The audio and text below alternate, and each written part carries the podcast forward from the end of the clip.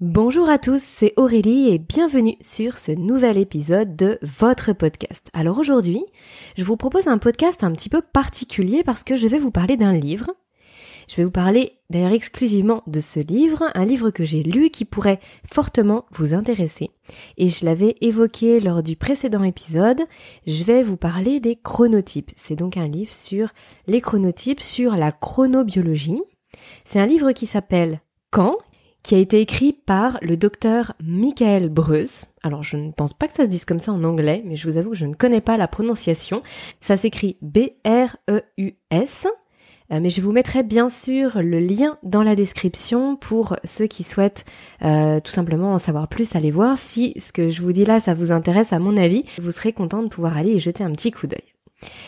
Alors ce que je vous propose pour cet épisode un petit peu particulier, un petit peu hors série, c'est de euh, c'est de commencer par vous présenter déjà l'auteur du livre, ensuite de vous partager les grandes lignes du livre, ce qui m'a euh, donc bien sûr de quoi il s'agit, ce qui m'a ensuite le plus plu, ce que j'ai ensuite peut-être moins apprécié, si toutefois il y a des points que j'ai un petit peu moins appréciés, je vous les partagerai.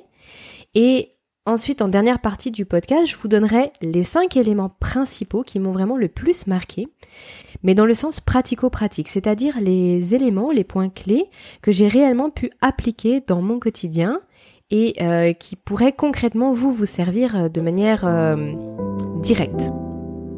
Alors c'est parti.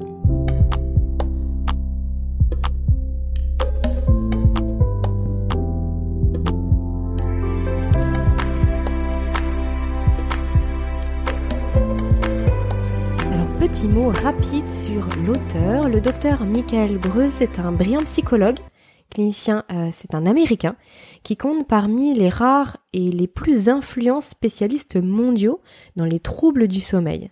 Il a écrit plusieurs livres, mais quand est son premier livre traduit en français? Le titre complet, c'est Quand Faites votre révolution chronobiologique et réalisez pleinement votre vie. Alors que vous dire, que vous dire sur ce livre? Par quoi commencer surtout?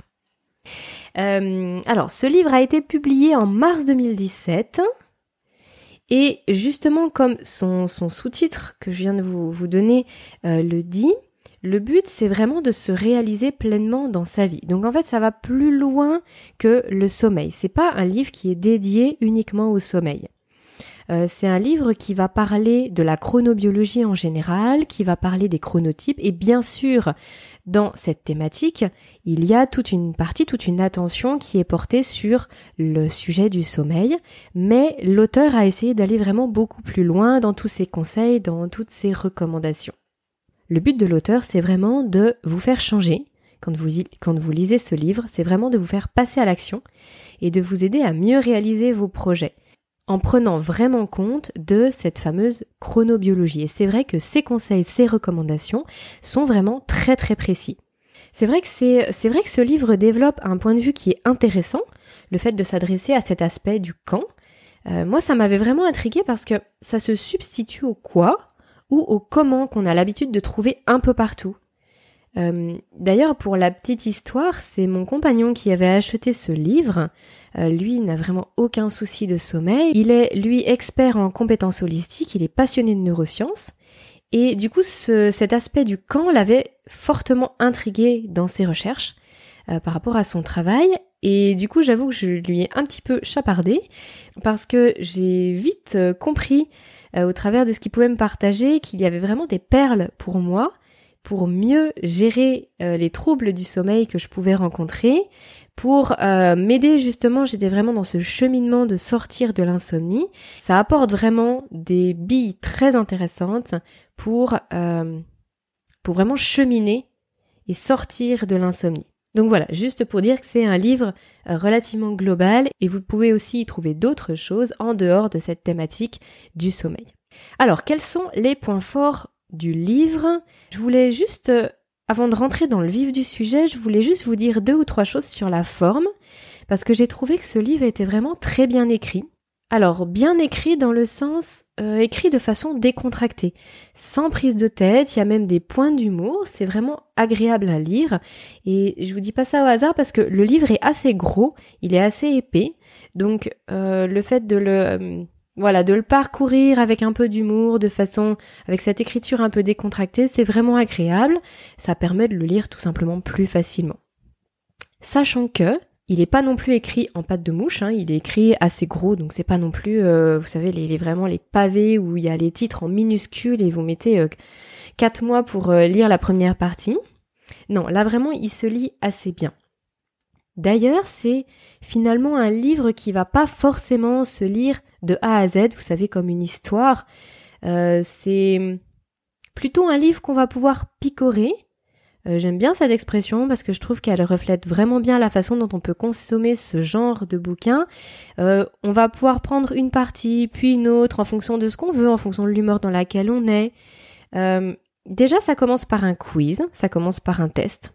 En fait, il y a trois parties principales, bien distinctes. Il y a déjà le test, le quiz, que l'auteur appelle biotest, qui va permettre de déterminer quel est votre chronotype. Ensuite, il y a le détail des grands chronotypes, et ensuite, il y a l'application pratico-pratique des conseils, des conseils précis, hein, comme je vous disais, vraiment pour votre quotidien, en fonction de la nature de chacun. Et donc, euh, on va pouvoir finalement se balader un petit peu au sein même de ces parties, en fonction de ce qu'on cherche et de ce qui nous correspond. Maintenant, pour vous parler des grandes lignes du livre, vraiment rentrer dans le vif du sujet. J'ai évoqué, là, depuis le début du, podcast, j'ai évoqué les termes de chronotype, de chronobiologie. Qu'est-ce que c'est? Alors, finalement, je dirais que c'est presque un retour à nos racines. Pourquoi? Parce que notre médecine occidentale a tendance à regarder où on a mal, euh, quoi faire, comment faire, mais en fait elle prend rarement en considération le quand. Et pourtant tout a un rythme. Et ça, les médecines orientales le savent depuis longtemps, et d'ailleurs toutes les médecines vraiment ancestrales le mettent en avant même encore aujourd'hui. Il y a des jours, il y a des saisons, tout est question de rythme, le corps humain aussi a un rythme. On est tous des êtres différents en fonction du moment de la journée. L'activité des organes va être différente en fonction des moments de la journée, notamment au niveau des productions hormonales. Et si vous vous souvenez ce que je vous ai dit sur les podcasts précédents concernant le sommeil, c'est vraiment un jeu d'hormones. Donc réellement, la, cette euh, chronobiologie va avoir un impact fondamental. Justement, la chronobiologie, c'est donc cette science finalement qui va s'intéresser aux différents rythmes intérieurs, à notre biorhythme. Le docteur Michael Breus va se baser sur ce principe fondamental pour mettre en avant quatre grands différents types qu'il va appeler les chronotypes.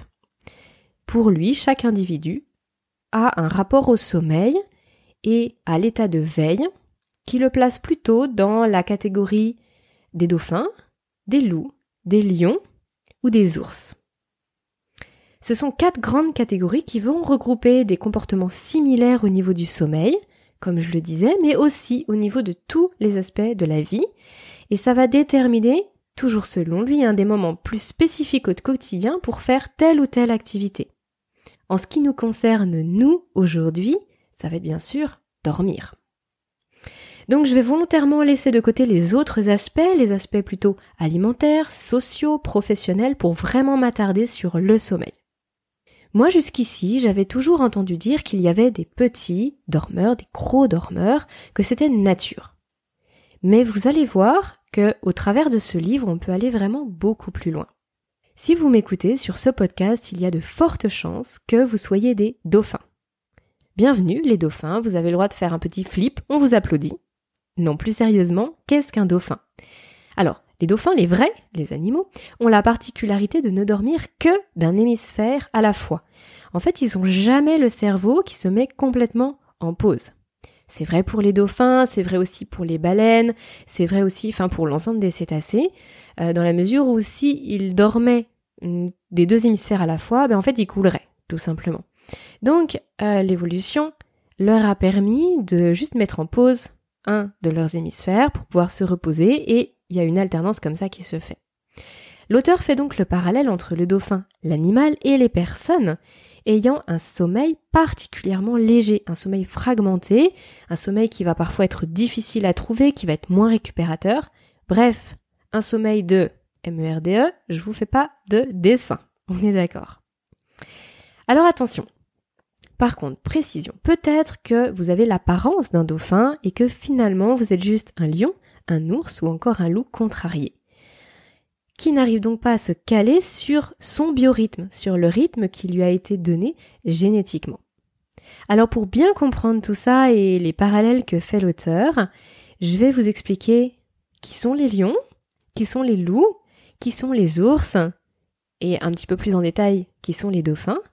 Et on va regarder quelle est la relation de chacun au sommeil et surtout bah, comment on va pouvoir adapter son sommeil en fonction de notre biorhythme. Alors, selon l'auteur, selon le docteur Bruce, les lions sont la catégorie des personnes qui se lèvent tôt, qui vont avoir besoin de se coucher plus tôt, mais qui vont vraiment avoir un éveil, euh, on va dire, un peu prématuré, qui vont à 5h ou 6h du matin être alertes, être vraiment dans un état de veille, qui ne sont pas sujets aux grasses matinées mais du coup qui à l'inverse vont avoir euh, vraiment une somnolence prématurée le soir et un besoin de sommeil plus précoce dans la soirée.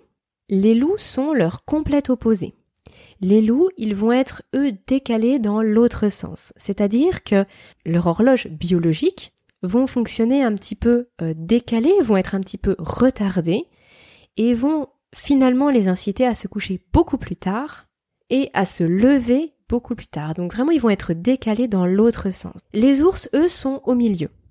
Les ours sont au milieu, ils vont avoir l'horloge biologique, on va dire, la plus calée sur ce rythme de 24 heures. Hein, tout ça, ça renvoie à ce qu'on a pu voir précédemment dans les autres podcasts.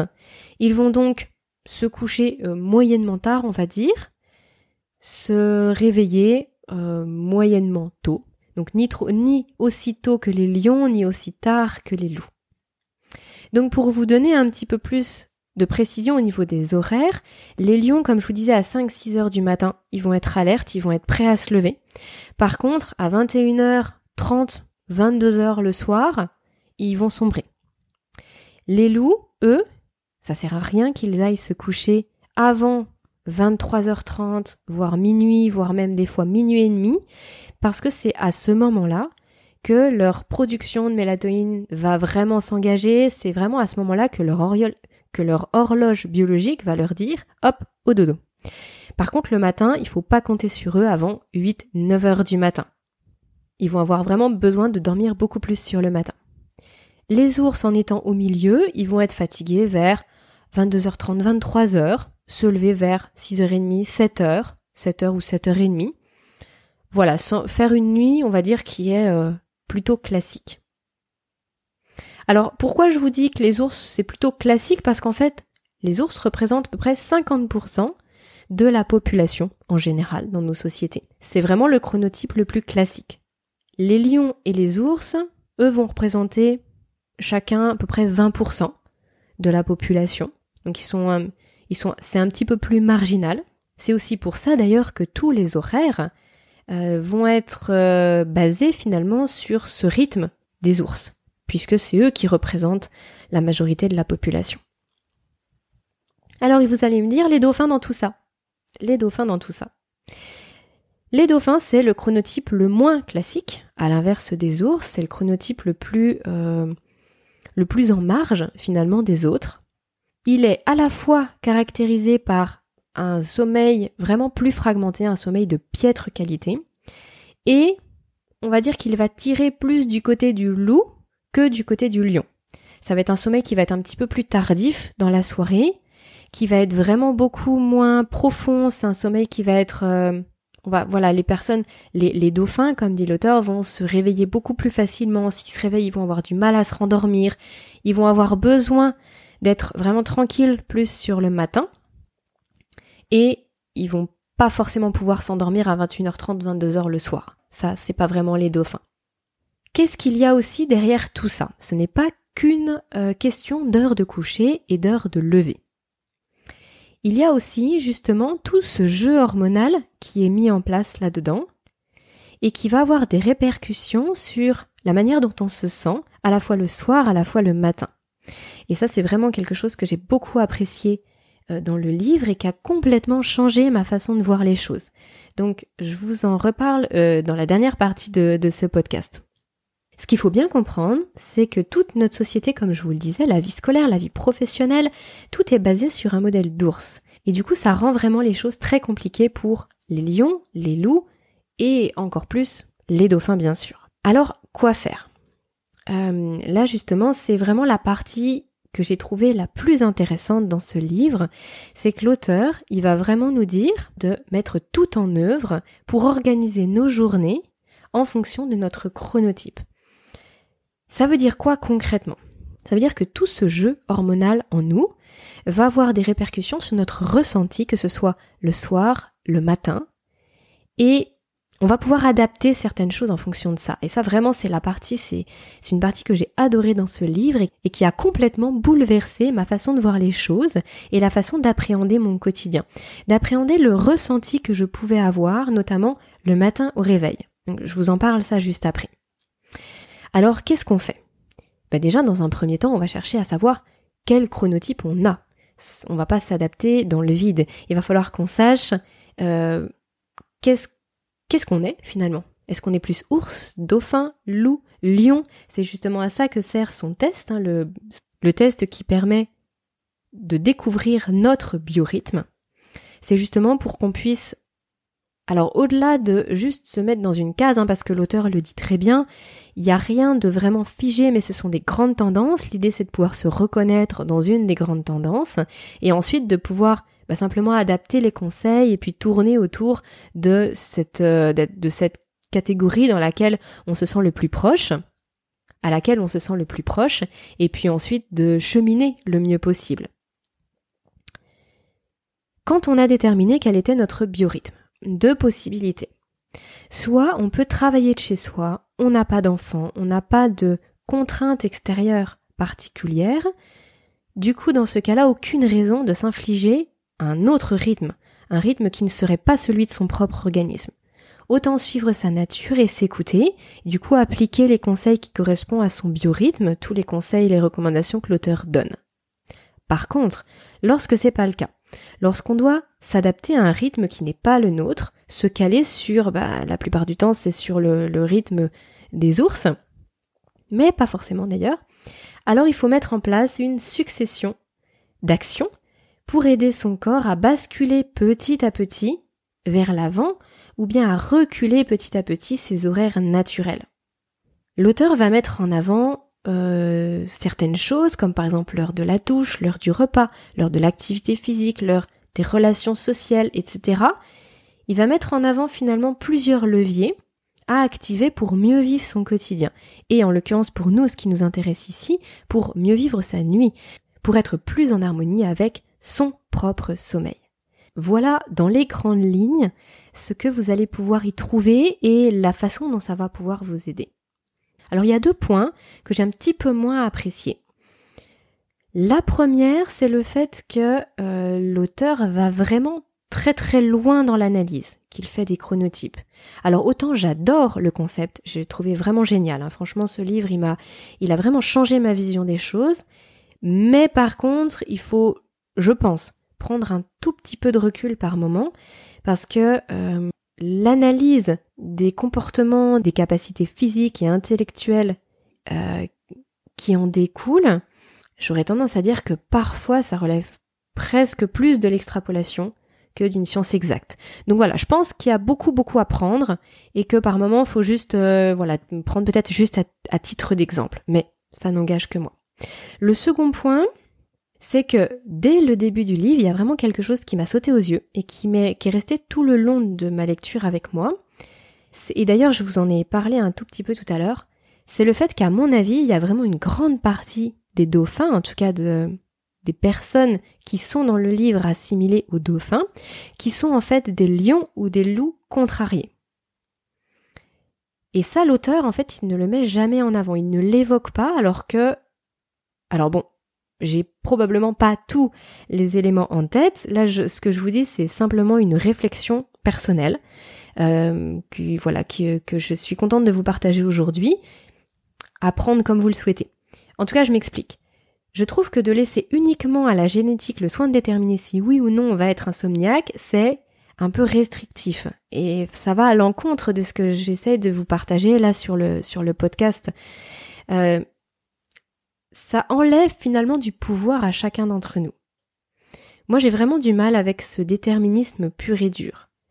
Oui, je suis consciente que les gènes vont faire de nous des individus plus ou moins sensibles à cette problématique du sommeil, mais je pense qu'il y a de nombreux insomniaques qui finalement n'arrivent pas à trouver le sommeil parce qu'ils ne suivent pas leur propre rythme. Très souvent, je lis des témoignages de gens qui disent euh, moi j'ai des insomnies matinales après 5h30, je peux plus me rendormir. En fait, j'ai envie de répondre non, c'est juste ton corps, c'est ton organisme qui fonctionne de cette façon. Ta production de mélatonine est terminée, ton cortisol et la température corporelle remonte, bref, c'est le moment de se lever pour toi. Tu es juste un lion, t'es pas un dauphin. Donc respecte juste tes propres besoins. Couche-toi à 22h le soir et tu verras tout ira mieux.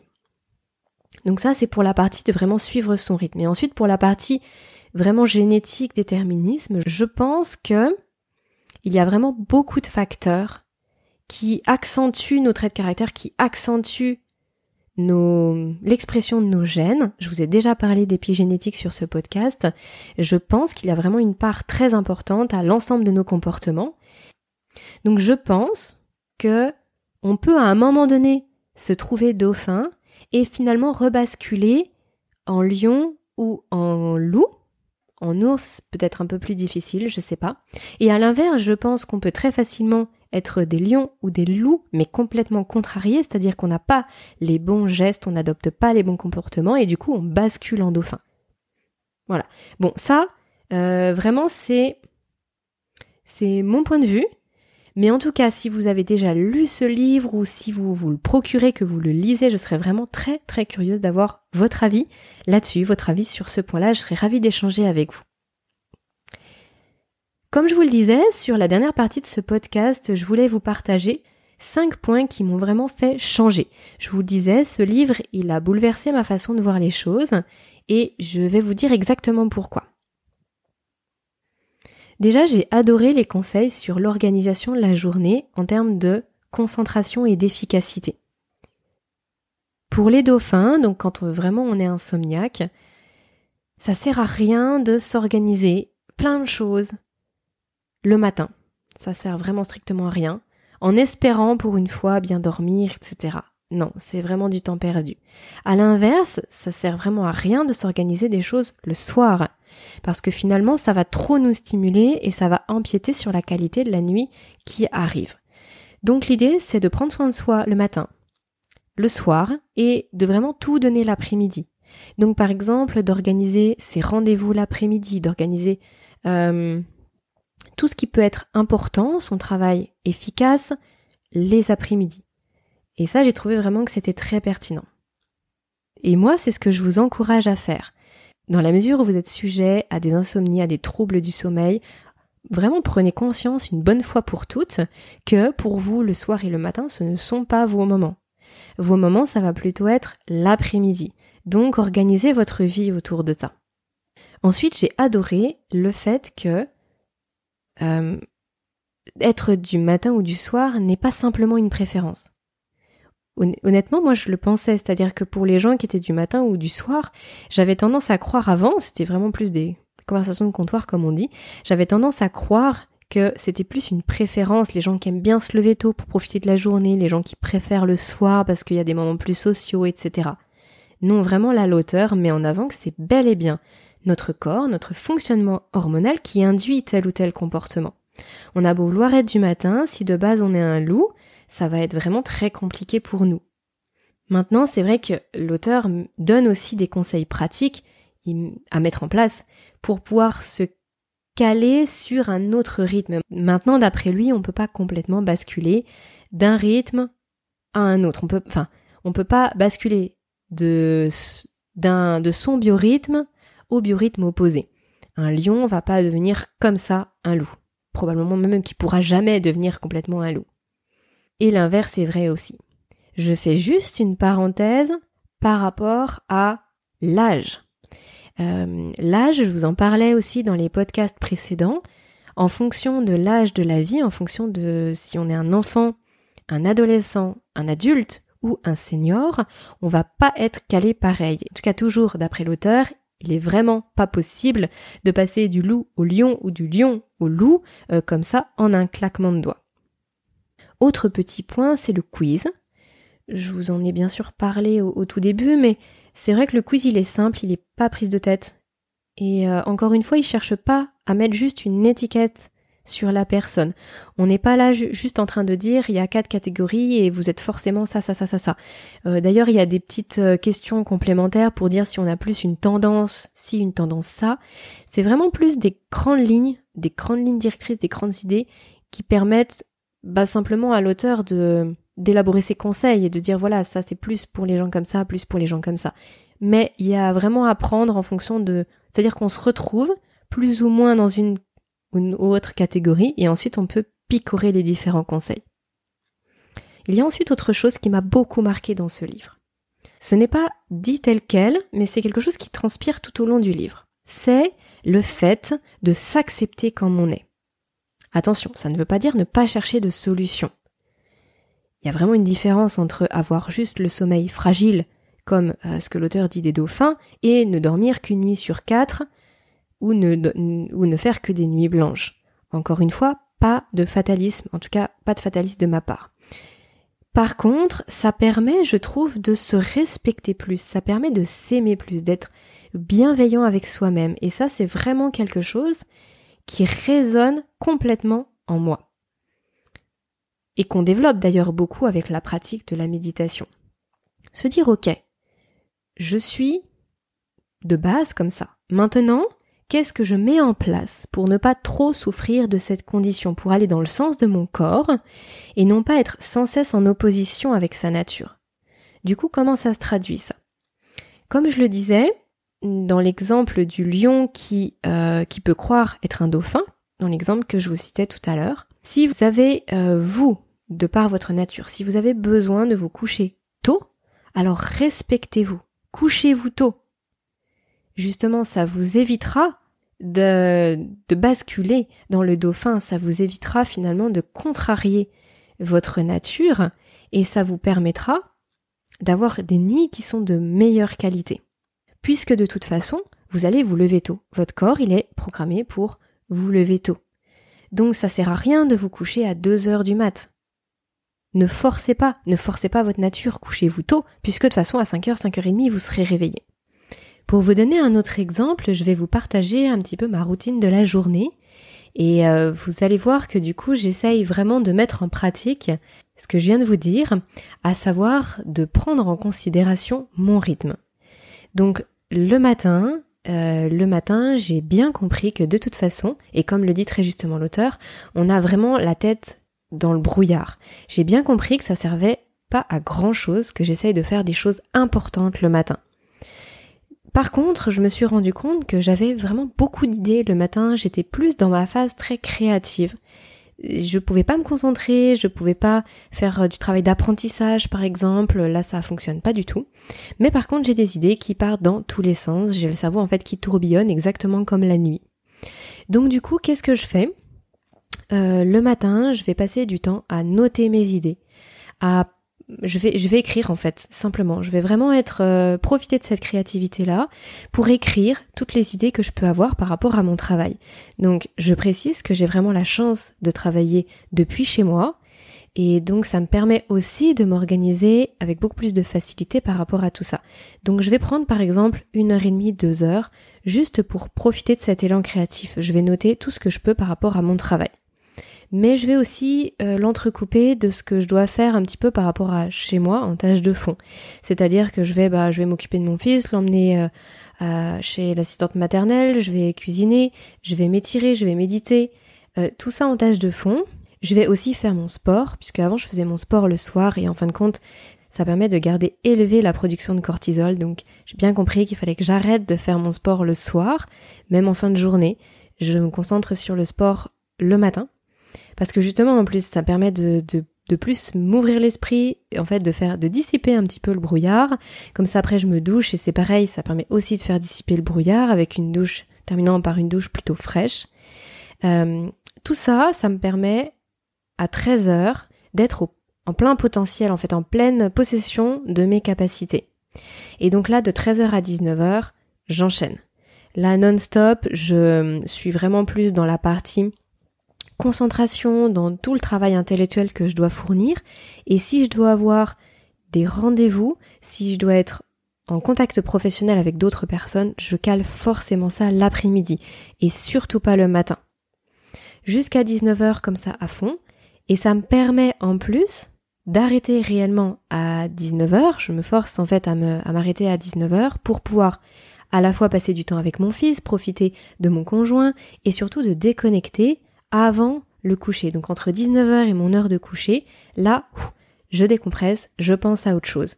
Donc rien qui puisse euh, surstimuler mon cerveau ou bien même physiquement mon corps. Donc pas de sport, pas de douche froide, euh, pas de travail. Vraiment, je, je coupe. Je ne fais que des choses calmes et des choses aussi qui vont me permettre de de libérer plus de sérotonine, d'être plus dans le plaisir, le bonheur, la relation, plutôt que dans le travail et dans la stimulation intellectuelle. Et ça, vraiment, j'ai pu le mettre en place grâce au livre, parce que ça m'a vraiment paru euh, évident. Ça m'a paru aussi évident que ça servait à rien que j'essaye de me coucher euh, trop tôt. Ça sert à rien en fait. Tant que je suis pas fatiguée, que je n'ai pas une somnolence vraiment significative, je sais que ça sert à rien que j'aille me coucher. C'est que c'est pas mon heure, ça sert à rien que je me force, parce qu'en fait là ça me crée de l'insomnie et là je peux pas dormir parce que du coup je cogite dans le lit. Euh, c'est pas mon rythme, tout simplement. Voilà, juste pour illustrer le fait que de, de s'accepter comme on est, tout en cherchant des solutions pour manager sa nature et son rythme de vie, ça permet vraiment d'être beaucoup plus dans l'acceptation, dans le respect de soi-même.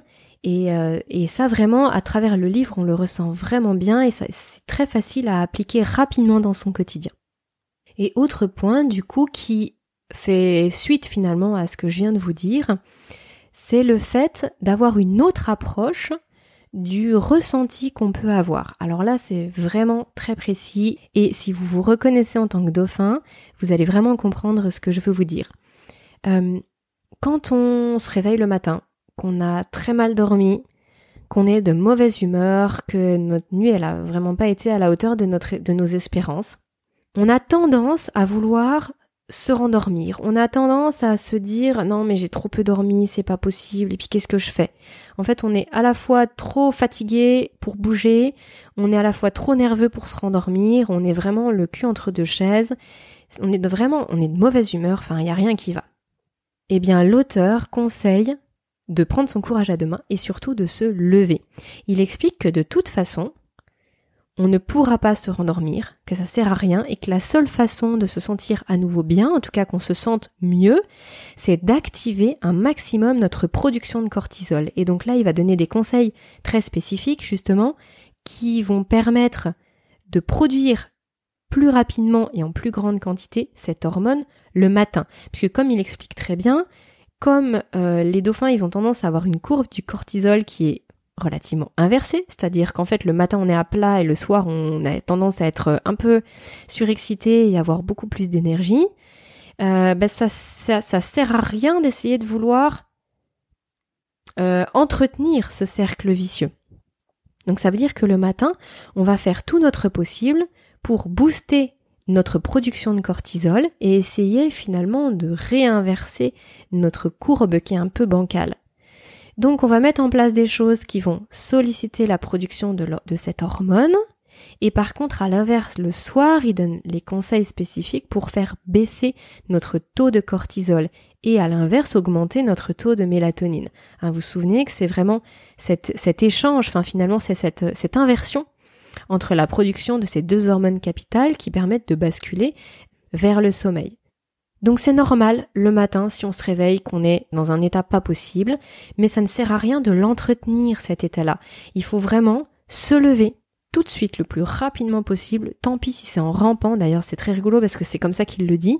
Tant pis si vous devez ramper pour sortir du lit et de la chambre. Euh, surtout, sortez du lit. Parce qu'en fait, il n'y a que comme ça que vous allez pouvoir booster votre production de cortisol et ensuite vous sentir mieux. Donc juste avant de passer à la conclusion, je trouvais que c'était assez pertinent, assez intéressant que je vous lise un passage du livre justement qui met en avant ce que je viens de vous citer. Euh, vous allez voir du coup un petit peu à travers ces quelques lignes quel est le ton de l'auteur. Donc là on est dans la partie des dauphins, il parle du chronorhythme du dauphin et à chaque fois il donne un exemple en fonction de l'heure de la journée. Donc vous avez la partie typique où il prend le cas d'une personne qu'il a pu voir en cabinet et qui, était d'un chronorhythme dauphin, et ensuite il donne son conseil dans la partie optimale. Donc par exemple, le chronorhythme du dauphin, 6h30, typique. Comme dit Stéphanie, je suis trop fatiguée pour me lever et trop nerveuse pour me rendormir. Optimal, levez-vous et bougez. Votre tension, votre température, votre taux de cortisol sont bas. Un peu d'exercice les fera remonter. Cette idée n'a rien de séduisant au saut du lit, alors que vous êtes encore engourdi et assommé, mais faites-vous violence. Je conseille à mes patients de rouler hors du lit jusque sur le sol et de faire sans abdominaux, puis de se retourner pour une vingtaine de pompes. En quelques minutes, votre rythme cardiaque accélérera, le stress exercé sur vos muscles, un bon stress cette fois, augmentera votre taux de cortisol. Les premières minutes de votre journée seront ainsi consacrées à convertir votre épuisement en énergie. L'idéal serait une séance de sport de 25 minutes, mais ces quelques exercices peuvent faire l'affaire. Si possible, exposez-vous à la lumière naturelle pendant 5 à 15 minutes afin d'activer votre noyau suprachiasmatique pendant ou après vos exercices. Voilà pour ce petit passage. Voilà les amis ce que je voulais vous dire sur, euh, sur ce livre, je rappelle quand, du docteur Michael Bruce. C'est la première chronique de livre que je fais sur ce podcast. Et ça me tenait vraiment à cœur de vous partager ce livre-là. Je suis vraiment ravie d'avoir pu vous parler des chronotypes. Moi, ça m'a... Alors, au-delà des conseils pratico-pratiques, ça m'a vraiment changé la vision et le rapport que je pouvais avoir par rapport à mon rythme du sommeil. Je vais vous mettre dans la description, comme je vous le disais, le lien d'affiliation Amazon pour ceux qui ont l'habitude de commander sur cette plateforme.